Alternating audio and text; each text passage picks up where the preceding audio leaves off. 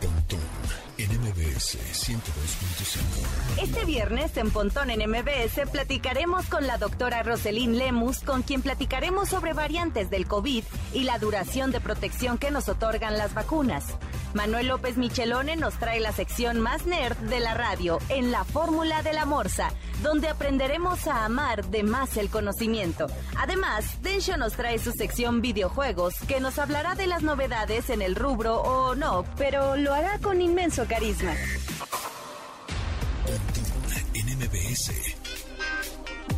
Una hora de lenguaje analógico trascendido a digital. Gadgets, gadgets, tendencias, tecnología vestible y avances que prueban que vivimos en la era que alguna vez soñamos como el futuro. Pontón en MBS.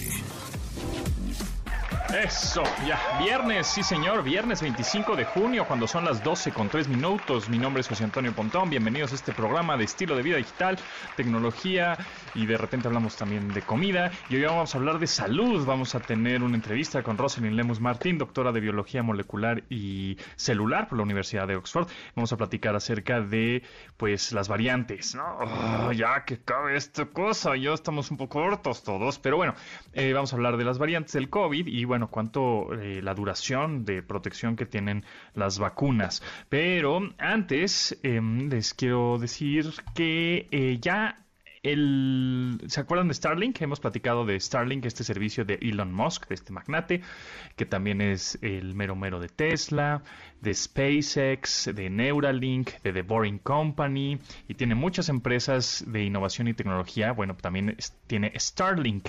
Y bueno, con fecha, les voy a eh, leer esto del Instituto Federal de Telecomunicaciones, es el, digamos, el permiso, ¿no? Con fecha 2 de abril de 2021, Starlink Satellite Systems México SDRLDCB, a través de su representante legal, presentó ante el Instituto Federal de Telecomunicaciones una solicitud de autorización para explotar los derechos de emisión y recepción de señales de banda de frecuencia asociadas a sistemas satelitales extranjeros que cubran y puedan prestar servicios en el territorio nacional. O sea, sé, ¿qué quiere decir esto? Que Starlink, este servicio de Internet satelital que tiene Elon Musk y que ya mandó a, cada rato manda satélites ahí el espacio a, para brindar dar internet y mayor cobertura este, de, esta red a todo el mundo prácticamente. Bueno, pues en México eh, ya va a estar disponible. Todo indica que antes de que termine este año ya va a haber servicio Starlink en México. ¿Qué quiere decir esto? Que vas a poder contratar una antena, así una antenita tipo un plato, ¿no? De, así como este los las antenas mini parabólicas, ¿no? Las chiquititas que son un, como un plato. Eh, la vas a poner en el techo de tu casa y vas a tener internet satelital. O sea, olvídate de cables. No, pues es que nada más llega este servicio a mi casa, ¿no? No, pues es que no llega la fibra óptica a mi casa. No, es que no, no llega el cable, no llega, etcétera. Bueno, pues este sí va a llegar, que esa es un poco la idea, ¿no? En lugares que no llega la señal de internet, pues el internet satelital de Elon Musk, de Starlink, llegará. ¿Cuánto costará? No lo sabemos precisamente, pero eh, se han hecho algunos ahí cálculos. Está por ahí, va a estar como en los mil pesos al mes, posiblemente. Velocidades que va a tener este internet, pues mm, también en un principio no se va a tener una velocidad así de miles de millones de megabits por segundo, ¿no? Pero más o menos va a estar un estándar como los de las demás empresas competidoras, ¿no? Entre 100, 200 megas, por ahí. Eh, pues va a estar interesante, es un nuevo servicio que llega a México antes de que termine este año y va a tener eh, la IFT, eh, bueno, el IFT, perdón, el Instituto Federal de Telecomunicaciones, les autoriza a operar en todo el país por un periodo de 10 años. Y ya después me imagino que pues negociarán, ¿no? Nah, pues nos gustó, nos quedamos. Pero por lo pronto van a estar 10 años en México, según el contrato. Entonces, eh, pues vamos a esperar eh, tienen un, plazo máximo de 180 días a partir de la autorización. De entonces ya debe estar en un par de meses ya debe estar ya puedes yo creo que ir este a las oficinas o hablar por teléfono y decir quiero mi antena, quiero Starlink, las oficinas van a estar en Polanco, aquí en la Ciudad de México. Entonces bueno, pues está interesante, un servicio más de internet, vamos a ver qué tal le va y con eso le damos la bienvenida al update de hoy. Update. Las noticias más destacadas en la industria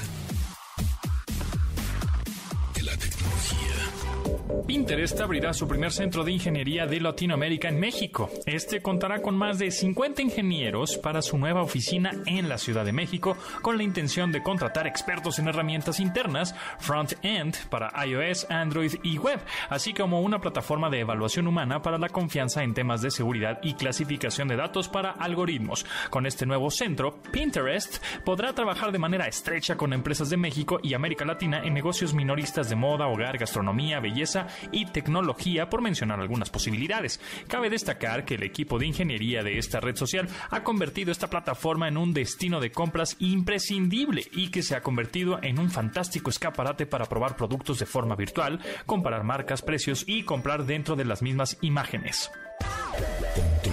NMBS 102.5 cuando inició la pandemia, la desarrolladora de juegos Niantic hizo cambios al juego Pokémon Go para prevenir que la exploración perdiera su carácter esencial al practicarlo. Sin embargo, a más de un año del confinamiento, la compañía cree que ya es momento de eliminar algunas restricciones que impiden que los usuarios salgan de casa. Por lo tanto, el equipo de Pokémon Go anunció algunos bonus o extras para fomentar la exploración, así como informó sobre los que reiterará y que fueron implementados tras el Pokémon Go Fest 2021 el año pasado. Algunos de los cambios que vendrán como consecuencia destacan los nuevos bonus de exploración, la eliminación de otros y la inclusión definitiva de la primera captura del día, requisitos para la liga de batalla Go y desafíos a los entrenadores.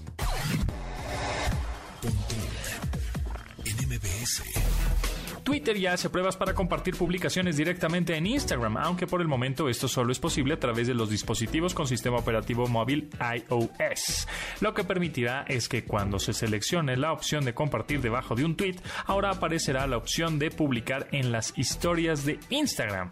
De esta manera, ya no será necesario hacer la captura del posteo para luego subir en la red social de imágenes. Además, ya no será necesario utilizar el almacenamiento fotográfico del teléfono con publicaciones que seguramente no serán usadas de nuevo. Sin embargo, si la persona que pone el tweet elige eliminarlo, en las historias también aparecerá como una publicación no disponible. Esta nueva función ayudará mucho a la gente que quiere compartir sus mismos contenidos en diferentes redes sociales y les ahorrará tiempo al momento de actualizarse para sus seguidores.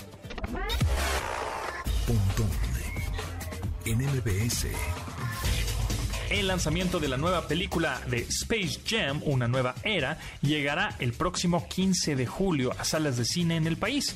Para ello, Xbox y Warner Bros. Pictures lanzarán un videojuego inspirado en la película, el cual incluye la posibilidad de adquirir tres controles inalámbricos exclusivos para la consola. El título se inspira en la película animada y en la influencia de la cultura pop del Toon Squad, además de rendir tributo a los juegos clásicos de arcade de la década de los 90, con personajes como Box y Lola Bunny, además del protagónico LeBron James. Se dará la batalla contra el Goon Squad en un descabellado partido de básquetbol. En este, una inteligencia artificial, Rogue, llamada AEG Rhythm, ya ha atrapado a los personajes en el servicio de Warner Bros., sin posibilidades de escape. El videojuego estará disponible a partir del 1 de julio a través de Xbox Game Pass Ultimate por tiempo limitado y posteriormente será lanzado el día 15 de julio de forma gratuita para todos los fans a través de Microsoft Store en Xbox.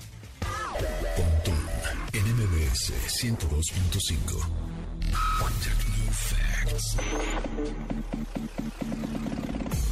Que debes tener almacenados en tu sistema. ¿Se acuerdan de los robots de dos patas AT-AT que salían en Star Wars? Estos androides gigantes que utiliza el imperio para contraatacar rebeldes ahora podrán ser manejados por ti con el juego BA Walker, el cual está disponible para Android y iOS. Este juego llegó el pasado mes de febrero a Steam y otras plataformas y su modo de juego consiste en avanzar sobre este androide y eliminar a los combatientes rivales. La finalidad es colonizar el dorado y mostrar a la población aborigen quién manda. Conforme se desarrolla el juego, se puede mejorar y equipar tu máquina de guerra con la intención de hacerla más letal. Gráficamente, el desempeño del juego se da en 2D, en avance lateral Fue desarrollado por Games Operators y está disponible para su descarga en la Google Play Store y App Store, es decir, para teléfonos Android y iPhone.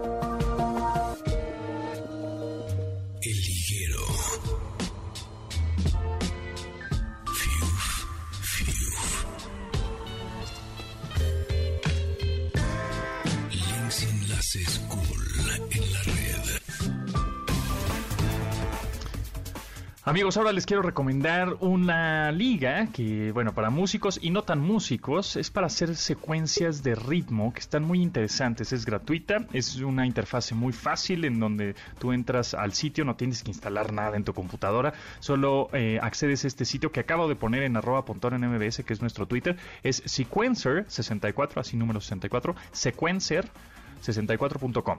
Y pues vas a poder hacer justo secuencias de ritmo por si quieres hacer un fondo musical, por si quieres eh, hacer una canción, por si quieres hacer, no sé, lo que se te ocurra. Entonces tienes, por ejemplo, un bombo y hacer, hacer una música dance, ¿no?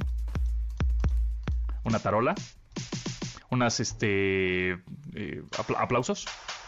Eh, aplausos para ti. Platillos, contratiempos o hi-hats ahí, unos unos tambores muy dance, ¿no? Muy, muy ochenteros dance. Y entonces ya puedes hacer este a partir de una secuencia de una manera muy amigable, muy sencilla, te va apareciendo unos cuadritos y tú vas agregando en esos cuadritos qué quieres, si un bombo, si una tarola, si un hi-hat, si es un tom, un platillo, un aplauso, lo que se te ocurra y puedes por supuesto subir la velocidad del tempo, ¿no? La velocidad del, del, del pulso o, o bajarla, ¿no? Entonces, por ejemplo, algo que mm, podríamos eh, hacer es pues, algo similar a esto. Me se oye bien padre, mira.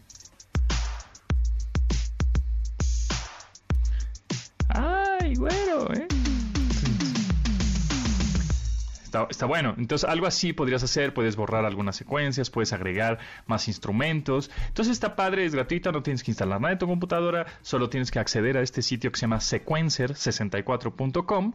Ya lo puse, repito, en nuestro Twitter, que es arroba pontón en MBS. Así, ahí lo buscan, ahí está la liga. Por si no cacharon, hay la liga que es sequencer64.com para hacer justo secuencias musicales. Puedes hacer un fondo, puedes hacer lo que se te ocurra hacer o ponerte ahí nada más a juguetear, ¿no? A ver qué te sale.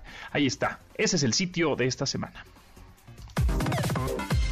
De admirar sus avances, ahora somos relatores de cómo rebasa los alcances de nuestra imaginación.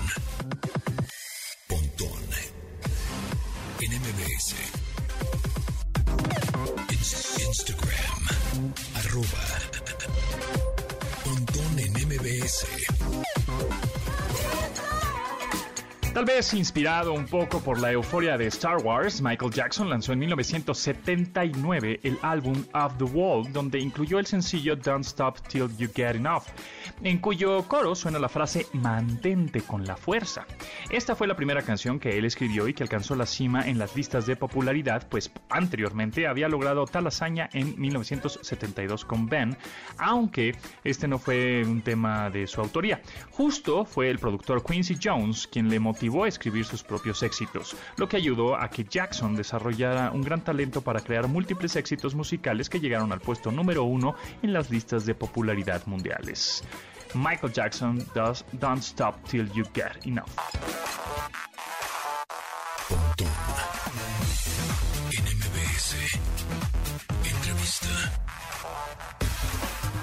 Me da mucho gusto darle la bienvenida a Rosalind Lemus Martín, doctora de Biología Molecular y Celular por la Universidad de Oxford. Además, posee, bueno, pues una maestría en Oncología Molecular por el Centro Nacional de Investigaciones Oncológicas en Madrid. ¿Cómo estás, Rosalind? Un gusto siempre por acá. Hola, Pontón, bien, gracias. Buenos días. Buenos días. Oye, pues platícanos, vamos a dar un, update de cómo está esto de, del COVID y las variantes. Ah, malditas variantes. Y bueno, también las vacunas. A ver, ¿cómo está esto de las variantes? Las vacunas este, eh, protegen estas variantes que eh, estoy entiendo que es Delta y por ahí hay otra, ¿no? Sí, de hecho, eh, bueno, las variantes, ya, ya hay una nueva nomenclatura, ¿no? De, de, de la OMS donde ya se designó a cada una de las variantes. Antes las conocíamos como variante británica, variante africana, sudafricana, variante eh, brasileña, etcétera, ¿no? Dependiendo del lugar donde se originaron. Pero ahora tenemos, bueno, variantes ya con el nombre de las letras eh, del alfabeto griego, ¿no? Alfa, beta, gamma, delta, epsilon, zeta, eta, iota, kappa, ¿no? Tenemos varias ya. Tenemos bastantes. Oh ya, ya hay muchas, ya hay muchas, pero se dividen. Las que nos tenemos que enfocar ahorita son cuatro principales.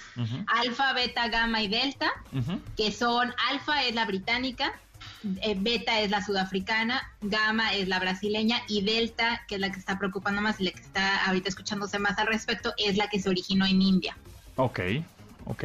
¿Y las vacunas que de las personas que, que, ya se vacunaron, digamos, con cualquiera de las vacunas que existen, eh, están vacunados contra estas variantes? Hasta el momento, eh, no todas las vacunas eh, han realizado estudios para, para verificar ¿no? que, realmente funcione la vacuna contra estas variantes, pero podemos extrapolar ¿no? de los estudios que se han realizado, por ejemplo, de AstraZeneca, de Pfizer, Moderna, etcétera, que sí van a proteger. Eh, la mayoría de las vacunas están protegiendo contra una enfermedad grave o contra la muerte. ¿no? Eh, lo que sí está pasando mucho, y sí quiero aclarar porque las personas eh, se están asustando un poco, y de hecho ya lo dijo Fauci, eh, vamos a estar viendo cada vez más, y sobre todo con la variante Delta, vamos a estar viendo cada vez más infecciones, casos positivos en personas que ya están vacunadas. Entonces no hay, que no hay que asustarnos si eso era normal. que iba a pasar, porque ya lo dije también, creo que en el, no sé si lo dije en tu programa o en algún otro programa, pero que las vacunas nos iban a proteger contra la muerte contra la enfermedad grave, pero no nos iban a proteger de que el virus entrara a nuestro cuerpo. El virus indudablemente sigue entrando a nuestro cuerpo si estamos en contacto con alguien infectado, pero lo que va a pasar es que en la mayoría de las personas, y digo mayoría de las personas porque ahí también hay otros factores, eh, que estamos viendo que personas también están falleciendo a pesar de estar vacunados, porque son esos factores que personas que tienen enfermedades crónicas o que tienen un sistema inmune comprometido o suprimido, eh, las vacunas no funcionan de la misma forma, ¿no? Eh, son menos efectivas en, ese tipo de personas. Entonces, esas personas al infectarse sí podrían eh, tener una enfermedad grave, ¿no? Y bueno, con las enfermedades que ya tienen se podría complicar ese COVID-19 y podrían fallecer, ¿no? Entonces, eh, eso hay que tenerlo mucho en perspectiva porque ya se está escuchando mucho en los medios, cada vez más casos de personas que se, que se infectaron y que fallecieron ya vacunados, no solamente en México, también en Reino Unido y sobre todo con esta variante alfa, ¿no? Eh, que ya son infecciones que se les llama en inglés, se llama breakthrough infections, eh, o sea, que quiere decir que infecciones que están pasando, a pesar del efecto de la vacuna, están pasando, ¿no? Y, suceden a pesar de que ya estemos vacunados, ¿no? Y como lo menciono, esto se va a escuchar cada día más, pero no hay que asustarnos, hay que estar conscientes de que las vacunas que tenemos hasta el momento eh, están protegiendo, protegen, la eficacia es un poco menor eh, contra la variante Delta o contra la variante eh, Gamma, pero sí están protegiendo, ¿no? Entonces hay que estar tranquilos al respecto. Ok, ¿y influye, digamos, un poco la marca de la vacuna con respecto a las variantes o no necesariamente? Eh, aquí hay eh, las, principales vacunas y las que están aprobadas eh, por organismos regulatorios que son de confianza, ¿no? FDA, EMA, etcétera, sí son, que entregaron, bueno, los resultados de eficacia y de seguridad para que se aprobara esa vacuna, se diera la, aprobación de emergencia, sí se pueden confiar. Desafortunadamente, las vacunas, algunas vacunas de China, eh, no han publicado todavía sus resultados de fase 3 y eh, no, se, conoce bien, sobre todo, por ejemplo, en México, en el caso de Cancino, cómo se aprobaron, ¿no? ¿Qué, qué documentos presentaron? Porque, por ejemplo, podemos saber que incluso Pfizer, Moderna, eh, AstraZeneca, Johnson Johnson, bueno, son vacunas que ya están aprobadas en tanto en Europa como en Estados Unidos. Bueno, AstraZeneca todavía no, pero eh, se televisó, ¿no? Incluso este proceso de cómo las personas de la FDA, los, los expertos de la FDA, evaluaban tanto la eficacia como la seguridad y recomendaban la vacuna, ¿no? No podemos decir lo mismo de las otras vacunas, desafortunadamente, pero eh, bueno, eh, las, las, farmacéuticas que las han producido, sobre todo Sputnik, han, han, publicado, han publicado ellos la fase 3 y han dicho que sí son efectivas, ¿no? Contra enfermedad severa y muerte. Las vacunas chinas, eh, ellos dicen eso, pero pues de nuevo no sabemos, no podemos saberlo de, a ciencia cierta porque no se ha publicado la fase 3, ¿no? Y niños, eh, es decir, eh, bueno, adolescentes y niños, ¿ya es posible? ¿Ya, hay estudios en el que se pueden vacunar ellos? Así es, definitivamente. De hecho, ayer COFEPRIS eh, aprobó ya eh, Pfizer para eh, adolescentes mayores de 12 años, ¿no? Ya en Estados Unidos también ya está aprobada Pfizer para de 12 a 16 años, ¿no? Niños de 12 a 16 años y se está evaluando ya la vacuna de Pfizer y otras vacunas además para menores de 12 años, ¿no? Y, e, e incluso bebés de 6 meses, ¿no? Y es muy probable que ya en diciembre de este año esté aprobada Pfizer para niños eh, de desde 6 meses hasta 12 años. Eh, por último, ¿cuánto nos podría durar la vacuna? Es decir, este, seis meses, un año, cada dos años nos tendremos que vacunar, o depende, dependerá la, marca farmacéutica. Este, ¿Sabes algo? Todavía, todavía se están, eh, obviamente se están realizando estudios al respecto. Hasta el momento lo que podemos saber es que las personas que se vacunaron hace siete meses todavía eh, seis meses están todavía protegidas, ¿no? Eh, entonces, obviamente, eso se va a ir evaluando, ¿no? Conforme pasen los meses, por ejemplo, en el caso de Pfizer se sigue evaluando, Moderna y cada una de las, de las eh, diferentes, eh, diferentes desarrolladores están evaluando esto, ¿no? Para saber cada cuánto va a durar. Pero hasta el momento no tenemos una información concreta de cuánto va a durar la, la protección de cada una de las vacunas, ¿no? Entonces, no, no hay que saltar conclusiones. Sí, sí, vamos a necesitar quizás una tercera dosis, de, sobre todo de las de RNA mensajero, pero todavía no se sabe cuándo, ¿no? eso ya lo decidirá cada uno de los países y conforme se tengan más estudios, pero eh, lo más probable es que sí vamos a, necesitar una tercera dosis. ¿Tú crees que estas vacunas que se está, bueno, que se desarrollaron, eh, se sigan, digamos, desarrollando y encontrando nuevas, em, pues no sé, un poco meterle más tecnología, digamos, al estudio para que más adelante en un futuro, pues sea como un tipo, no sé, sarampión o alguna de ese tipo de, enfermedades que te pican cuando eres chiquito y ya, no más. Este, ya no quiere, ya, ya no hay más vacunas, ¿no? Este, para ti. Eh, ¿Podrá ser o ya como está ahorita la vacuna, así será por siempre? Es decir, o o van a seguir estudiándola y desarrollándola. No, se va, se va a seguir estudiando. Eh, lo, que se va a modificar, por ejemplo, es que supongamos que se, eh, se mm, crea una eh, variante nueva, ¿no? surge una nueva variante que sí evade completamente el efecto de las vacunas. Entonces, en ese punto se tendría que rediseñar, ¿no? Las vacunas que ya se tienen.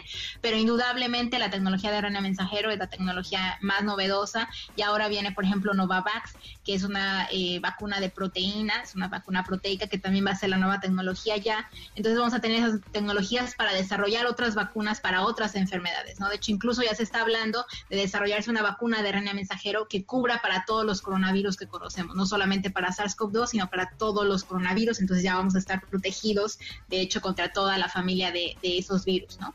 Ok, buenísimo. Bueno, pues muchísimas gracias Rosalind Lemos Martín, doctora de, Biología Molecular, por este update entre de, vacunas y COVID. Y estaremos en contacto. Muchas gracias. ¿En dónde te pueden seguir? Claro. En, Twitter estoy como arroba roslemusmartin. Rolemus Martin, ahí está. Muchas gracias, Rosalín, que estés muy bien. Éxito. Con gusto. Gracias, Pontón. Buenos días. Bye.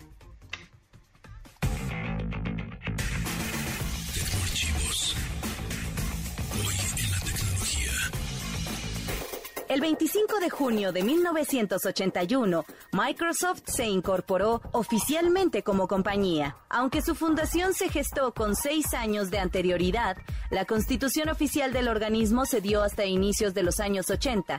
El tiempo de esta incorporación se dio tan solo dos meses antes del lanzamiento de la computadora personal de IBM, mejor conocida como la PC. Este producto pronto se convirtió en el objeto que detonara a la fortuna de Microsoft, así como la industria tecnológica por completo. Así es, amigos. Hoy es viernes de jajaja pontón, porque es viernes, es viernes, ya relax, este, ahí, ya a las 12 del día. Vamos a dad jokes, ¿no? Chistes de papá, porque pues, es horario familiar, ¿no? Entonces, em, a ver, ¿por qué los changos no van a fiestas? Porque son pachangas. Pues, ahí les va otro para los fans de la animación japonesa.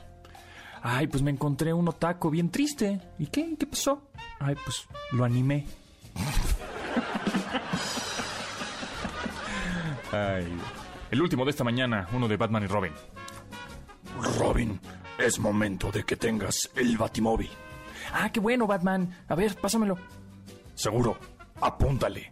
044 55 25. Ay, bueno, pásenla muy bien, amigos, pásenla muy bien.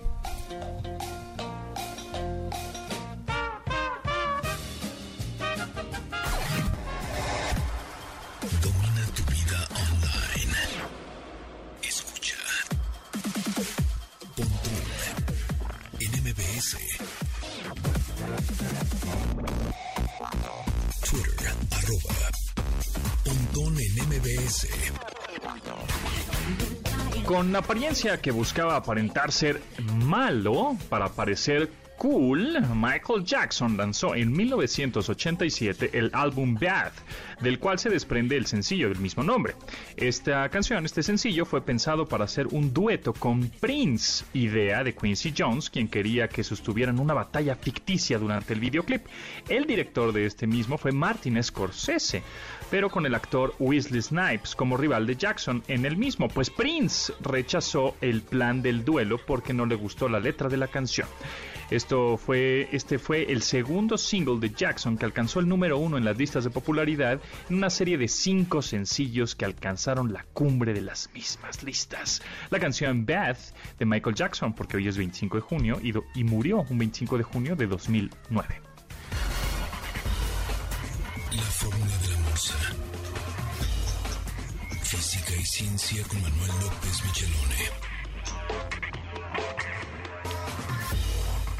Viernes de la fórmula de la morsa con Manuel López Michelón en la Morris. ¿Cómo estás? Bien, gracias. ¿Cómo estás tú, Pondón? Todo muy bien. Ahorita aquí ya estás listo para hablar de ñoñerías. Sí, por supuesto, yo siempre estoy listo. A ver, dos cosas rápidas. Número uno, este, ¿ya cuando te conviertes en doctor? Ah, pues este, mira, ya, eh, hoy, eh, bueno, déjame decirte que ten- tenemos buenas noticias. A Una ver. de ellas es que el, este, em, yo necesito cuatro de cinco votos de los, de los sinodales, tengo cinco sinodales, y con cuatro votos aprobatorios ya la hice, ya tengo los cuatro votos, o sea, falta uno del doctor, de, bueno, de un doctor ahí, no voy a decir su nombre, y este que por alguna razón no me ha contestado, pero fin, ya llegará. Si no llega, su voto ya tampoco importa mucho. Es decir, ya tengo cuatro de cinco, lo Bien. cual es maravilloso. Bien. Y la otra cosa es, este, tengo que hacer los eh, trámites, un certificado de licenciatura que no tenía y que necesito, y este, y más papeles y papeleos, pero yo creo que en agosto, porque la UNAM además entra a vacaciones del 5 al 23 de julio, Sí. vacaciones administrativas, cosa que me parece un poco extraño porque con la pandemia hemos estado como en vacaciones, ¿no? Exacto. Pero bueno. sí, es raro, raro. Pero bueno, las vacaciones no se perdonan, Pontón. Exacto. ¿no? Ahora, número, Entonces, es- nu- número dos. Eh, bueno, ya. Entonces yo creo que en agosto. en agosto va a ser doctor. Para ya para presentarte como doctor Morsa. Yo no me estoy esperando ese momento. Pero yo bueno. también, yo, yo también, yo también. Este, y número dos, eh, este, este fin de semana hay un torneo de ajedrez, ¿verdad? Aquí en la Ciudad de México. Efectivamente, en el Centro de Alto Rendimiento de la Ciudad de México, que está situado en el, eh, ¿cómo se llama? En el, en Los Pinos, en, en donde era la casa presidencial, que ahora es un centro cultural, básicamente. eh, se va a jugar un torneo en honor de Willy de Winter, eh, maestro internacional que cumple, si mal no recuerdo, 88 años, los cumplió ayer. Y lo curioso es que él organiza un torneo, él organiza su propio torneo y los premios los paga él. O sea, él hace todo el numerito, ¿no? Es el conejo box. Yo soy primera base, el conejo box, segunda base, el conejo. Es más, él juega el torneo. Ok. Ah, mira. O Sí, sea, él puede, ganar. Él puede Está limitado a 50 jugadores. Ok. Es en, es en Los Pinos, pero está restringido por la pandemia y demás, está restringido el ambiente, ¿no? Ok. Es decir, no puede haber mucha gente, puedes llegar los cinco primeros minutos antes de que empiece la partida o cuando empiece la partida, pero después te van a correr.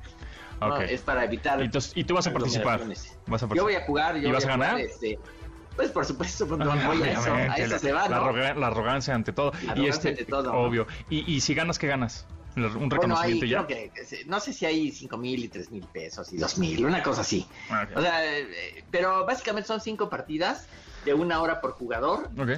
Se juegan tres el, el sábado y dos el domingo. Ujú. Y tan tan.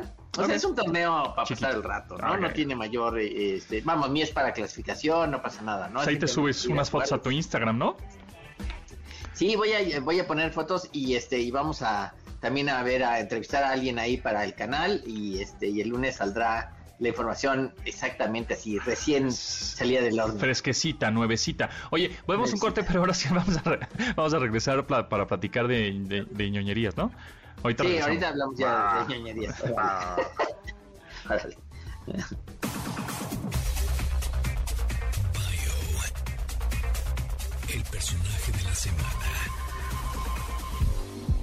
El día de hoy se cumplen 12 años de la muerte del rey del pop, Michael Jackson. En vida fue considerado como uno de los más grandes personajes del entretenimiento de toda la historia. Sus contribuciones a la música, la moda y la industria del videoclip lo hicieron una figura de renombre mundial.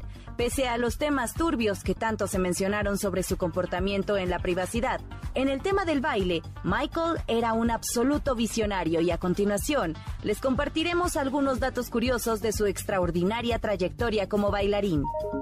En 1983, la discográfica Motown alcanzó mucho renombre y popularidad gracias a la participación de Michael Jackson en un espectáculo con 47 millones de espectadores. Fue en este espectáculo que Jackson presumió su famoso baile conocido como Moonwalk, el cual despertó un gran culto entre sus fanáticos. Otro de sus pasos famosos es aquel que desafiaba a la gravedad, el cual implementó en la coreografía contra el clip de la canción Smooth Criminal. Para este utilizó un par de zapatos especiales con clavijas retráctiles que se enganchaban desde los talones. Fue tal el éxito que tuvo con este paso que se vio forzado a patentar dicho calzado para evitar que sus imitadores copiaran el paso. La famosa coreografía de zombies de Thriller presentaba a muertos vivientes con diferentes atuendos. Sin embargo, en lugar de gastar mucho en esta ropa, fueron directo a las ofertas del Ejército de Salvación para ahorrar presupuesto. El diseñador de vestuario de Jackson, Michael Bosch, comentó que el cantante tenía una cintura de 28 pulgadas. Sin embargo, esta solía encogerse una pulgada cada que realizaba rutinas de baile extenuantes. Atención familias, este regreso a clases puedes ahorrar hasta el 70% comprando libros digitales en Academia del Futuro.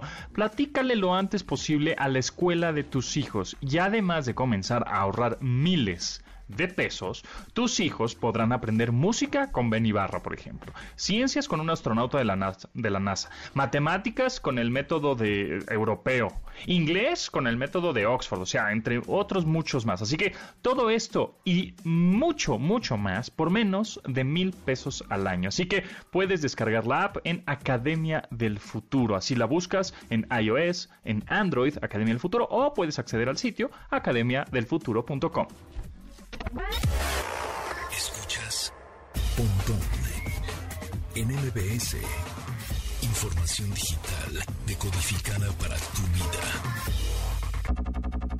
Si tienes dudas, comentarios, sugerencias o quieres compartir tu conocimiento tecnológico, mándanos tu mensaje a nuestra cuenta de Instagram. Pontón en MBS. El gran clásico pop de Halloween es esta canción incluida en el álbum del mismo nombre de Michael Jackson Thriller, la extraña mezcla de una canción pop con un contexto de horror y que trata sobre criaturas de la noche que aterrorizan a sus víctimas.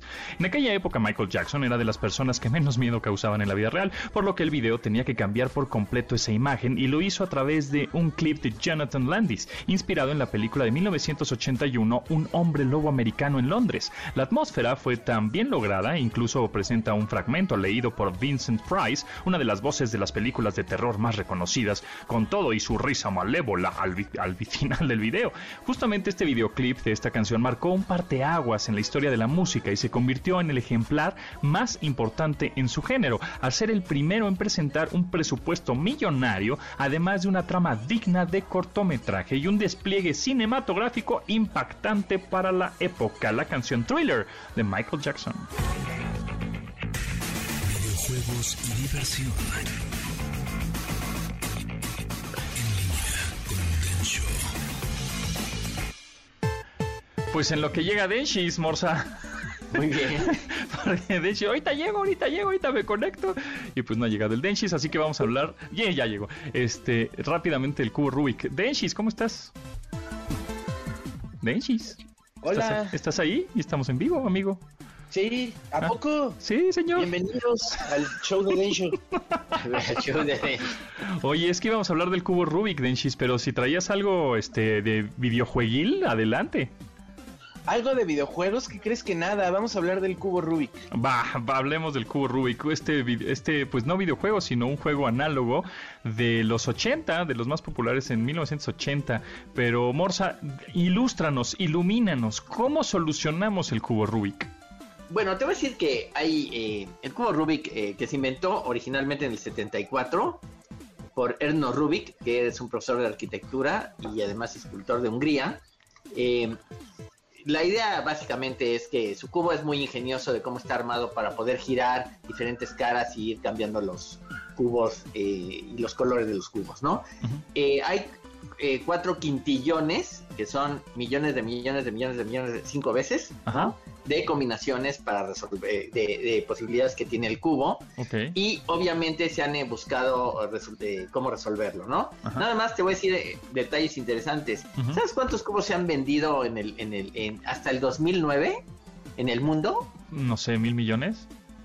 350 millones de cubos vendidos. Si Wow. le das al señor Erno Rubik un dólar por, ¿Por, cubo? este, por cubo, ya la hizo en la vida, ¿no? Exacto. Sí, y este, y bueno, en los algoritmos para resolverlo, eh, primeramente se, eh, hubo un matemático estadounidense que escribió un manualito de cómo resolverlo y que se vendió miles y miles de veces. Incluso se puede comprar eh, todavía por Amazon.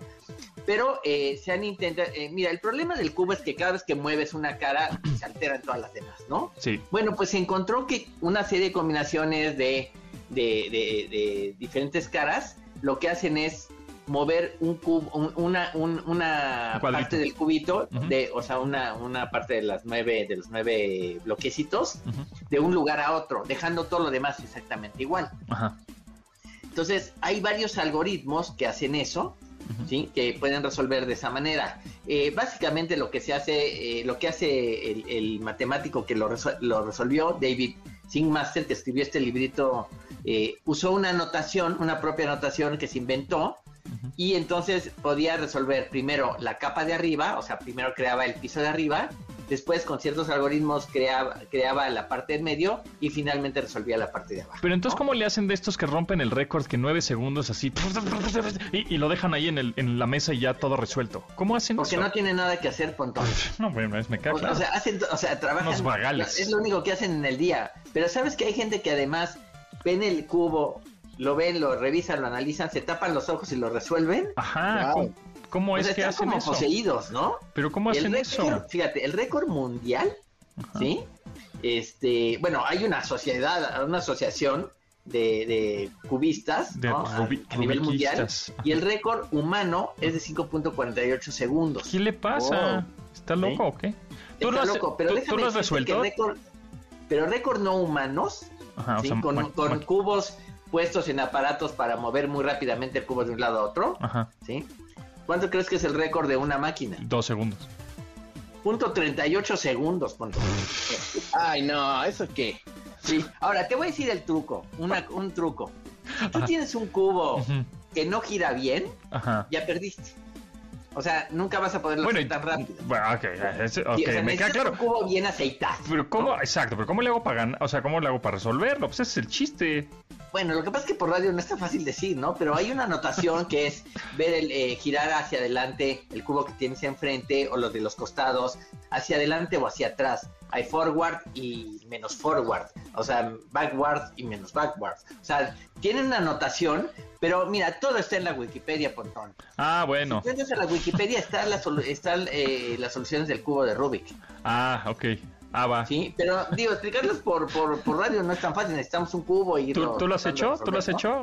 ¿Lo has resuelto? Sí, por supuesto. Déjame decirte que eh, recuperé mi cubo de Rubik que lo tenía guardado, lo encontré y lo intenté hacer y me olvidé de un par de algoritmos, entonces tengo dos partes hechas y me, par- me la de abajo, pero estoy en esas, ¿no? Ok, ok. Ahora, Eh, ¿sabes que hay gente que puede resolverlo con una sola mano? También, sí, ¿no? Y hay otro que Sí. lo resuelve como esos que tiran pelotas en el aire. Ajá, también. Tiran tres cubos en el aire y cada vez que tira el cubo en- al aire, uno de los cubos, va cambiando una cara. Y los va resolviendo. Y otros que lo resuelven con la mente. como Sí, están como poseídos, o sea, la verdad es que es impresionante, ¿no? Sí, De- sí, de- no, no es impresionante. Denshis, es ¿tú, impresionante. tú, lo- tú has hecho alguno? Sí, cómo no. Sí, como varios, Con- ¿no? quitan- quitándole las estampitas. Exacto, ese Ándale, típico claro. le quitas las tapitas y lo vuelves a poner, exactamente. Así es, es la manera más inteligente de hacerlo. Y Muy bien. este, sí, también sale un cubo Rubik en la película de Will Smith buscando la felicidad. Ah, Es mira. ahí está. no me acuerdo. El easter egg. Easter egg, ahí Muy bien. está. Amigos, nos tenemos que ir. Fue una gran sección esta, ¿eh? Va- vámonos, Tú. ya salió Mario Golf, también otro juego muy intelectual Ah. para Nintendo Switch. Está bueno. Sí, está padre. Mario Golf Rush salió hoy, está maravilloso. Y también Kerbal Space Program, un videojuego mexicano, va a salir para PlayStation 5 al fin porque es un clásico de PC Órale. y es muy bueno, es de naves espaciales. ¿O cuándo ¿Y ¿Ya lo jugaste? Sí, es de construir naves espaciales tipo NASA, o sea, es muy elevado el, el asunto. Órale. Ah, oh. Dencho ulala. está en todo, ¿eh? Siempre. Sí, sí, sí. Es un profesional. Es un profesional. Muchas gracias. Bueno, pues gracias, Denchis. Ma- eh, Morsa, nos escuchamos próximo viernes. Gracias, gracias, Dencho. Gracias a todos, descansen. Eh, arroba Morsa, arroba Densho, síganos en Twitter y nosotros nos vamos, nos escuchamos el próximo lunes. Pasen un bonito fin de semana. Gracias a Rodrigo, Neto, Mario, Vero, Itzel, Luis y Marcos en la producción de este programa. Se quedan con Manuel López San Martín en MBS Noticias. Bye. De admirar sus avances, ahora somos relatores de cómo rebasa los alcances de nuestra imaginación. Pontón en MBS.